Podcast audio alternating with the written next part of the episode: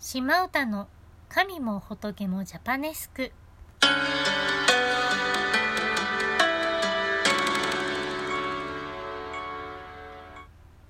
おはようございます。こんにちは。こんばんは。島唄です。お前毎朝更新じゃなかったのかよ。どう思いのあなた。その通りです。本日もお聴きいただきありがとうございます。様と仏様実は同じ存在だったりしますよみたいな話を今しているんですけれども今日はちょっと趣向を変えてですねなんでかって？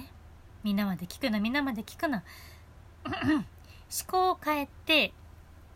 またちょっと裏話的なものをしていきたいなと思います。神様皆様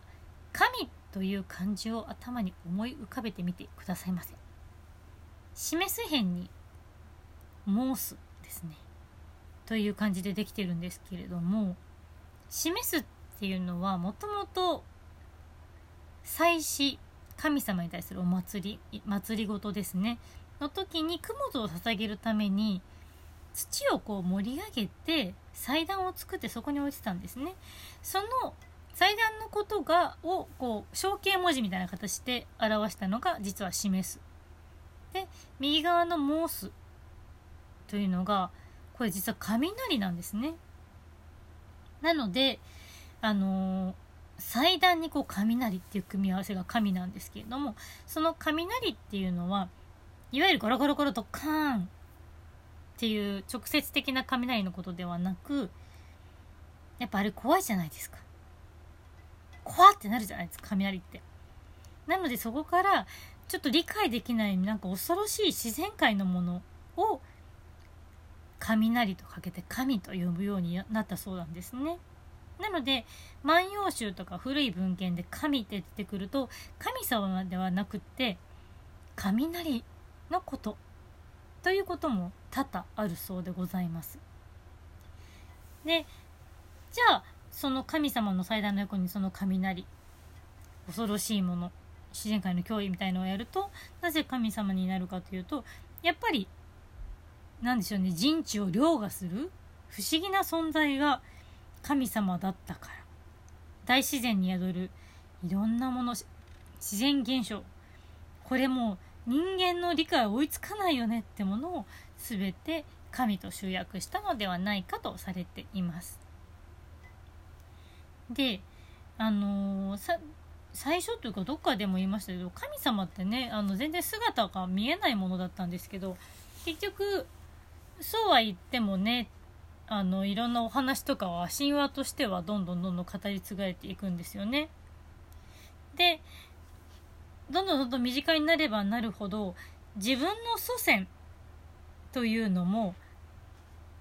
同じように神様なのではないかみたいな形で考える人が現れて氏神様というのが生まれるんですね。まあ基本的に偉い人の考えなんでねあの偉い人なんですけど氏神様というのが私の祖先にいるに違いない。ということでお祭りをお祭りじゃない祭り始めた。というのがいわゆる昔の政権にいた貴族。貴族とはまだ言わないか。権力者たちなんですね。なので奈良市にある春日大社なんかは藤原氏の氏神様として有名なんですけどもで初めのうち氏神様のお祭りって本当にその狭い狭い家族だけのお祭りでしかもその家族家系を継いでいくものだけが血縁関係のものだけが参加できるっていうようなすごくすごく狭い狭くてしかも排他的なものだったんですね。ところが徐々に徐々にそれが緩くなっていくとその土地に祀られてる神社というのがその土地に住む人たちにとってよりどころになっていってどんどんどんどん身近になり誰かの祖先神様だったものをその村の村を守ってくれる氏神様だというふうに変わっていくんですよね。今も両方の使い方をしてると思います。私の氏神はというと自分の家系の神様でこの土地の氏神というとその土地の神様という感じにちょっとねごっちゃになるんですけど使う風に使っている方もいらっしゃるような感じがしますね。でそんな感じでやってきたところに仏教が入ってきて初めはそれでもちょっと差別化はあったんですけどまあここ日本人の柔らかいところでまあ他の国の神様なんてねオッケーオッケーみたいな感じで。じゃあ一緒じゃん一緒じゃんと。すごいですよね。受け入れちゃったんですよね。なのでもう初期は本当にあの神社に仏教の経典奉納したとか神様の前で仏様のお経を読んだとかそんなことも普通にあったんですよね。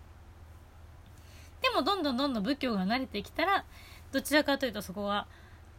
どんどんどんどん強くなっていって飲み込まれていく。集合されていく。でもそれがまた明治になってバーンと。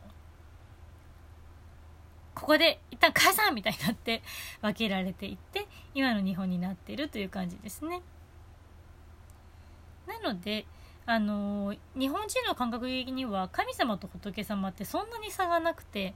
だから神も仏もないよねとか神仏に祈るとかあの一緒にしちゃってるっていうのがすごく多くて面白いなと思います。ということでまた明日何時になるか分かりませんが配信をしたいと思います。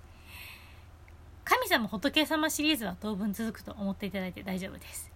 では本日もお聴きいただきありがとうございました。楽しい一日を。